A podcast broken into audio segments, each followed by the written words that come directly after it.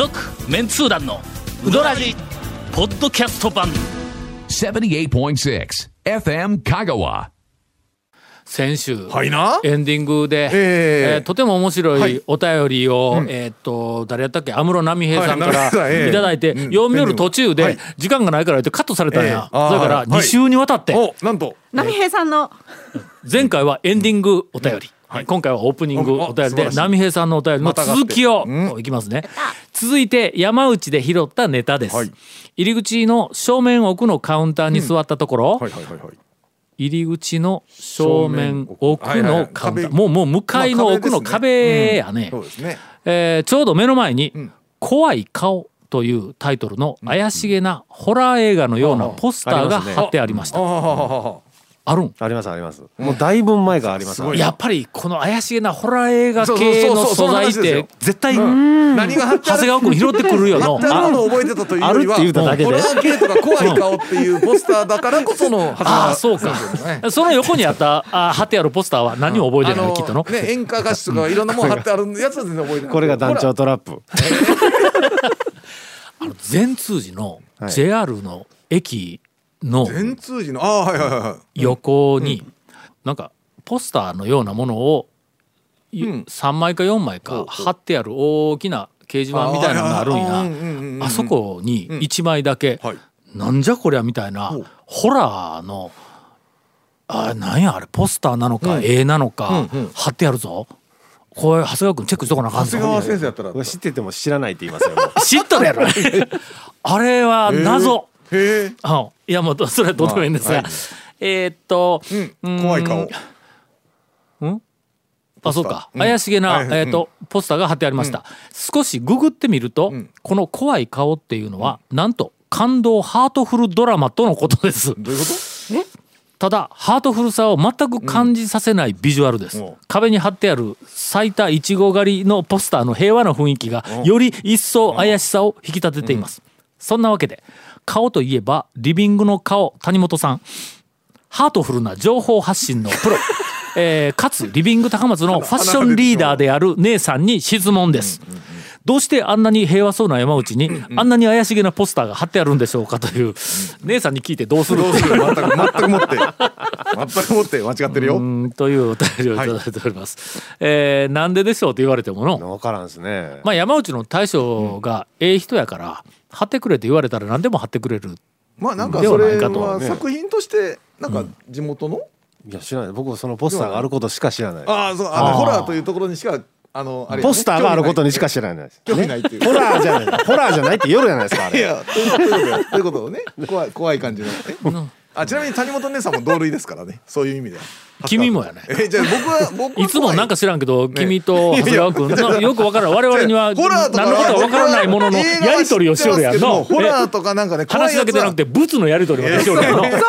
あ れは谷本さんと長谷川君ねえーはい。いつも丸腰で申し訳なさそうに大きな顔をされているお二人に少しでもネタをご提供できれば幸いです。申し訳なさそうにあんまありがとうりしてないんでございます。あと団長、最近恐るべき讃岐うどんを手に入れて楽しく読ませていただいております、一つだけよくわからないネタがありました、キリストは大工だったというのはどういう意味だったのでしょう？気になって気になって昼も眠れませんという、えー質問がありますが、はい。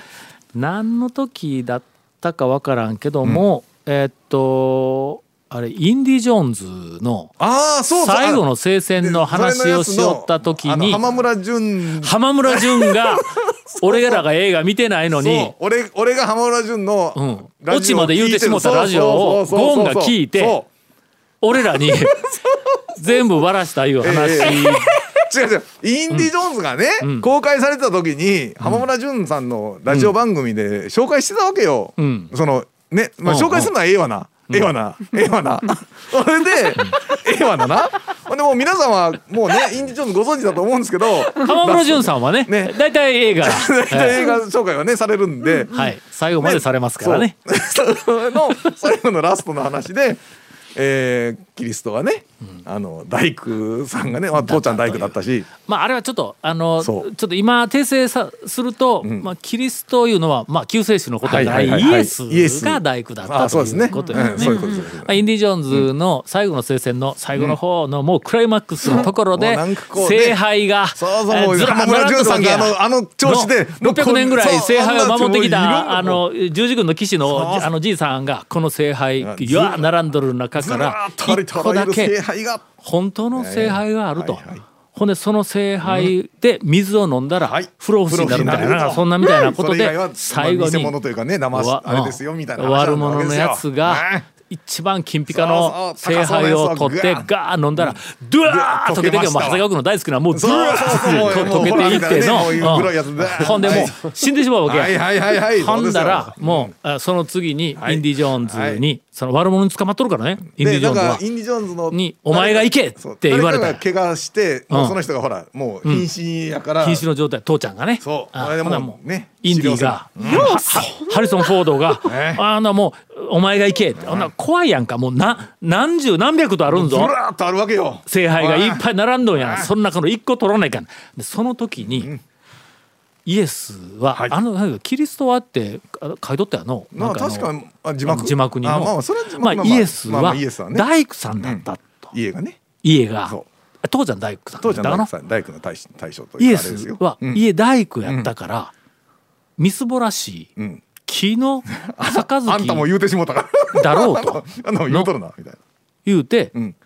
その中から一番みそぼらしい木の杯を取ってはいそれに水を。入れてガー飲んだら正解だったという話なん話や。最後まで言うたんですね。それ それをそれまだ今は B あの DVD とかみんなもう見とるからええとええけど当時はまだ見てないから。公開の時やであなた。でそのネタを、あの恐るべき讃岐うどんの,、あの下痢痛の時やったと思うけど、連載の時に書いたんや。ゴンがこんなひどいことをしたと。いやいやから。俺ちゃう俺ちゃ浜村ちゃんから聞いてゴンが俺らに言おうとしたからやめろと、うん？そんなのはやってはいけない言うて散々原稿に書いて一番最後に「聖杯は？いやキリストは大工だった」言うて書いたん。や それほとんど答えやないかみたいな。もう最後のエンディングのエンディングで「うわどうなるんやろ」って「うわえインディが聖杯取り2回になった。あ大工や。言うてこうあの思思い出してしまうようなオチを原稿に私が書いてしまったという、えーえーそういう話です、はい。オープニングでもう終わるかもわからない。続メンツー団のウドラジ。ーポッドキャスト版。ぽよよん。メンツー団のウドラジ過去800回の放送からタオ団長が厳選した面白ネタをテキスト版としてパーク KSB アプリで無料公開。口は悪いが愛に満ち溢れた誠実な讃岐うどん情報。毎週火曜日更新。パーク KSB アプリを今すぐダウンロードして笑っちゃおう。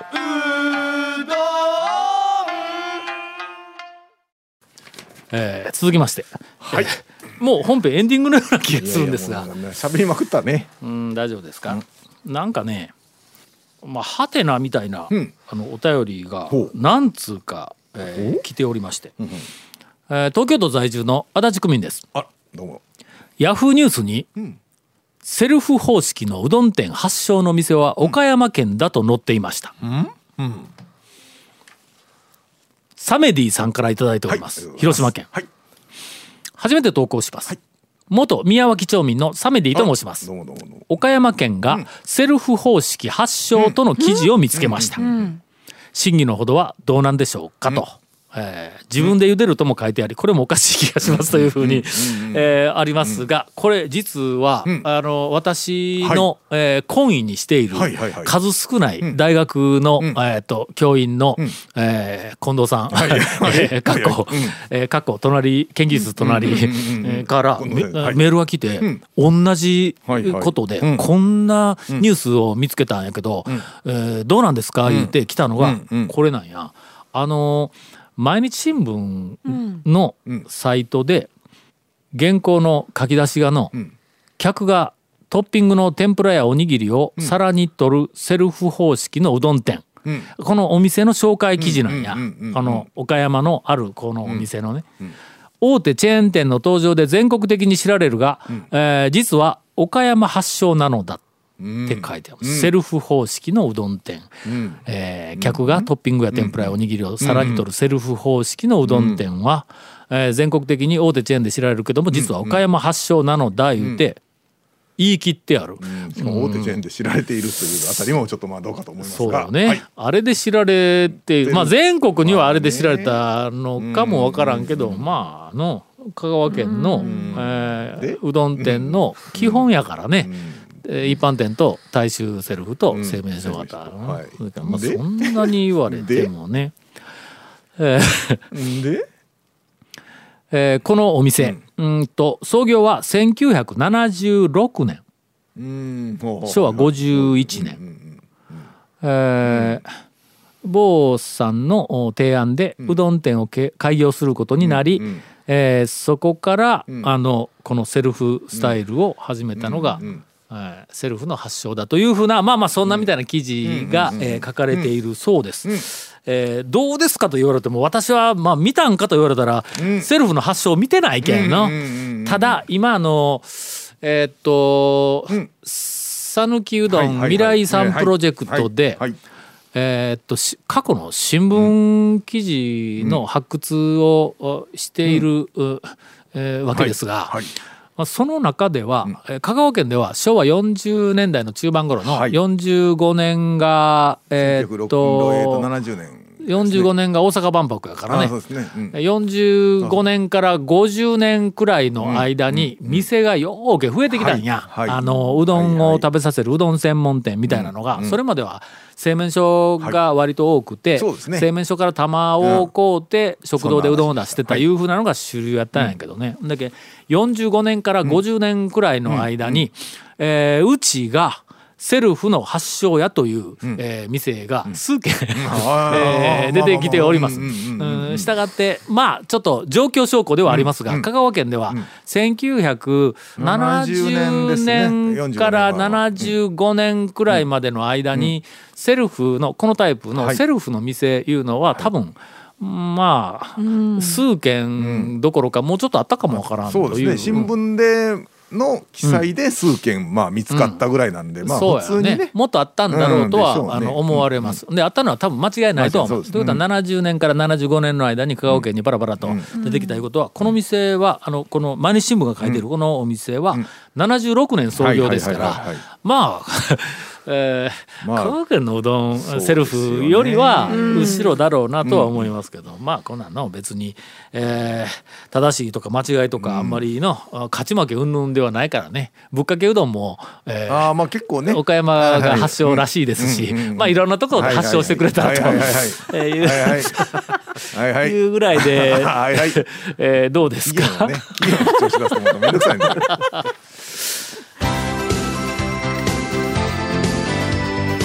続メンツー団のウドラジポッドキャスト版。ウ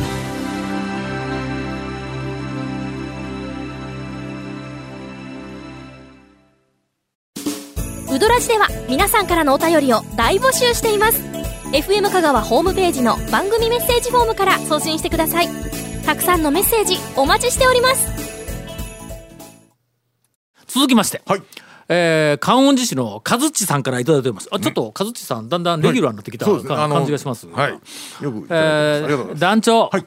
えーはてな通団の皆さん、うん。何やろこれ。はてな通団、文字化けかな、あーかもしれないこんばんは、毎週楽しみにクスクス笑いながら聞いています。ありがとうございます。上品な方ですね、えーガハハとかうには笑わないね。クスクスとそうですねクスクス笑うという。表現もなかなかちょっと見かけなくなりました。見かけなくなりましたですね。なんでやろうんなんでやろな、ねこういうなんかあの美しい表現やぞ、うん。いいですよね。クスクス笑うっていうのの品があってね、うん。品がありますよね。えー我々使おう、はい。これから、ね。笑う時にはクスクスだ。あのの KSB アそういう意味じゃない。ップアプリのテキスト版。の中でも、わっはっはとか言ってこう書いてるけどあそこ全部クスクスにえー、なんすかね、えーこの3人の中で誰がクスクスって笑うの、確かに。讃岐うどんに欠かせないだしなんですが、私は生まれも育ちも観音寺というえーこともあり、あ伊吹島を、えーっと眺め、体中にいりこだしが染みついています、皆さんは何派ですか、だしがね、いりこ派なのか多分かつお派なのか昆布派なのか。しいたけ派はないわの。しいたけメインでしいたけってあんまり聞かないですね。ないかもわからんけどね、うん。もしよろしければ、おすすめのいりこだしのお店を教えてくださいと。はいはいはいはいはいえーまあいりこだしについては、長谷川君しか語れんからねこれ。そうですね。僕昆布派なんですけど。おいおいか。あほな宮武の大将か。そうですね。の。あんまりちょっといりこきついと生姜を入れます。俺ちょっとのついとね。あのうん。だしはい。のいりこだけはい。バカ舌なんや、ほんでほう。うわこれいりこだしが効いとるわっていうやつうんうん。がどれってよくわからんことがあるんや。ほんだけんいりこだしの美味しい店おすすめいうのが出てこんが。そう。どうなのわかりやすいんで言うとやっぱりあの山内。うん。山内がいりこだしか？いりこがもうバーンと立ってますね。ほんま。であと全通寺の山下。うんほんま。ぶっかけじゃなくてかけの方ね。かけのね。うん。うん。うんうんあれももういりこです。どっちもなんかうまみの方しかこう感じんから、あー。あうまいなーやけん、はいはいはいはい。あいりこが効いとるっていうふうなのを、俺ちょっとようわからんのよ。ああそうね。まあとにかく山内らしいです。うん。昔当たり屋さんなんかほら綿とねいりこも綿取って。当たり屋うまかったね。いやちょっとっきりした。り屋のだしはなあ洗練されてる、あん。な店だったのに。あんなあんなあんなって言うとパチンコ屋の裏にあっての、ちょっとこう、間に合わせ感のあるバラック感のあるはいはい店やったやんか。あのねあのだしは素晴らしかったね。えー一つだけちょっとあの、はい。あの讃岐うどんのはい。過去の編纂に取り組んでいる私から、えーいらん話かも分かりませんが、昭和20年代30年ほう。代40年代、今のもう平成に新聞記事の発掘が入ったんやけども、あの香川県のはい。いりこの名産地ああはいはい。うん。伊吹がうん。昭和50年代まで出てこんのよ。ほんで、はいはいいりこの生地は、はいはい。あの今年もいよいよ、えっと浜でいりこが干されるシーズンになって、うん。えーこんなあのなんかこうあ景色が見られ風景が見られますはい言って、うん。うん。うん。写真入りで載るのは、はい。うん。倒産。それから小豆島の内のみ、もうここばっかり出てくるの。小豆島のうちのみは記憶あるような気なんかあるしますわんよの。あそこ片口イワシも含めてあのなんかいりこの名産地だったんやって。今はどうか知らんけど。まあ瀬戸内がねまうん。あどっちにしろ瀬戸内だったら瀬戸内海はいりこというかまあ片口イワシのまあよく取れるらしいんやけども。そういえば僕らが小さい時って伊吹うん、で息吹のイメージがあんまりなかったそうですよね。あのいりこはとにかく倒産のいろんな浜でいりこの生産があの最盛期とかいう新聞記事が昭和30年代40年代50年代もうどんどん出てくるね、ほんでもういりこの記事がだんだんだんだん飽きられたんかなん。か知らんけど、あの50年代の終わり頃は新聞にいりこの収穫の記事はもうほとんど出なくなったんやけど62年に久しぶりにいりこの、えっとシーズンが来ましたいう。まあ60年言うたらまああれですね20昭和62年のへ平成の前1980年代の終わりや。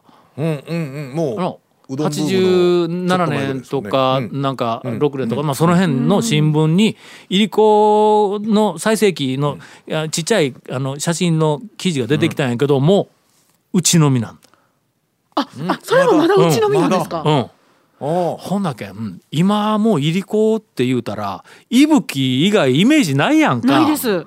どうしたんやろと。瀬戸大橋役の頃の、うんうん。あの88の頃うん。の、88の頃はのまだなかっそう伊伊吹吹言ってなかった。一色でないんぞ。あんまりあんまりというか記憶がそうない。香川のいりこだしのいりこって、うん、確かに。だけどどこかで倒産とうん。小豆島のいりこが落ち,、落ちてきて、外あんまり出なくなったか、ほんでどこかで伊吹のいりこが天下を取ったんだ、それ、あの待て。自然なのか。続報。ですね。自然なのかどなたかがなんかこううまいこと頑張って押して出てきたのか、平成のどこかで多分あの伊吹のいりこが、そう。あなんか土壌と一緒ですねで、うん。あねそうそう。前のね、そのやっぱそう。やっぱり今ももうそれが基本はこれですよみたいな話が10年ねそこそこ10年そこそこ前に全然、うんなかったみたいな20年とかね、さっきの土壌うどんもな、はい。今はもう,、もう長もう長尾尾ですけど。の一人勝ちなんやけども、仏正山の土壌、両南の土壌、ほんで今、今えっ、とな昭和60年代やけど、もう土壌の里言うたら半山なんや、あ昭和60年代は半山がおじょも祭りっていう祭りを始めてあーはいはいねあそこあの、飯野山におじょもとかいうあの、えっと、巨人がおったという伝説があるやんか、そそのおじょも祭りの目玉イベントが土壌汁日本一決定戦みたいな、大きく出たなというだからのタイトルのイということはでもまあ土壌で押してる土壌で押しとんだ。やっぱあれ？ほんで半山も町がその土壌イベントに、あのえっとかけての、はい。土壌を自前でん。調達せないかんから言って、はい。農家の人に協力を仰いで、土壌の養殖を始めた。という新聞記事が出てくるねん。えーにもかかわらず今土壌って言ったら長尾なんや。どこかで変わっとんだ。だんだん遡上してきたんかな？土壌。あそうやね。温暖化でね。温暖化でね。ええ、あの最近最近というかこの間生息域が。あの えっと前場にいた時にはい。はい。はい。はい。はい。あそこ店内に、うん。えっと、真冬なのに、ん。チューブがかかりよった音楽だろ？うわこれそれ聞いて、ええ。うわ地球温暖化やな。ってチューブが冬歌よるわというのは、まあ、あの定番のネタをこうふと思い、えー出しましたが「続、メンツー団のウドラジポッドキャスト版」続メンツー団のウドラジは FM 香川で毎週土曜日午後6時15分から放送中。You are listening to 78.6 FM Kagawa.